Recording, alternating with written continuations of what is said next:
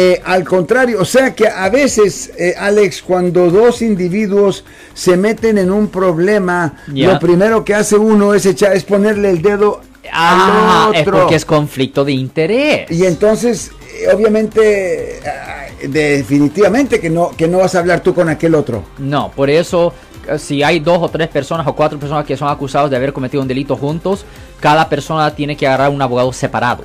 Lo siento por la interrupción, su video va a continuar monetariamente.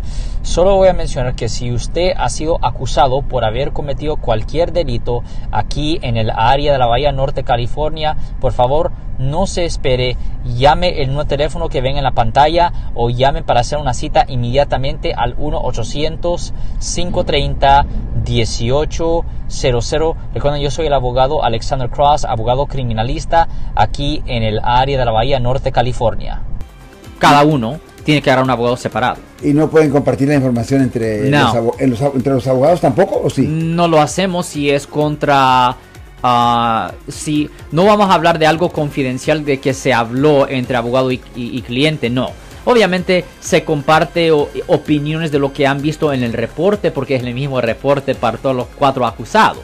Ajá. Pero con respecto a conversaciones confidenciales, no, eso no se reparte.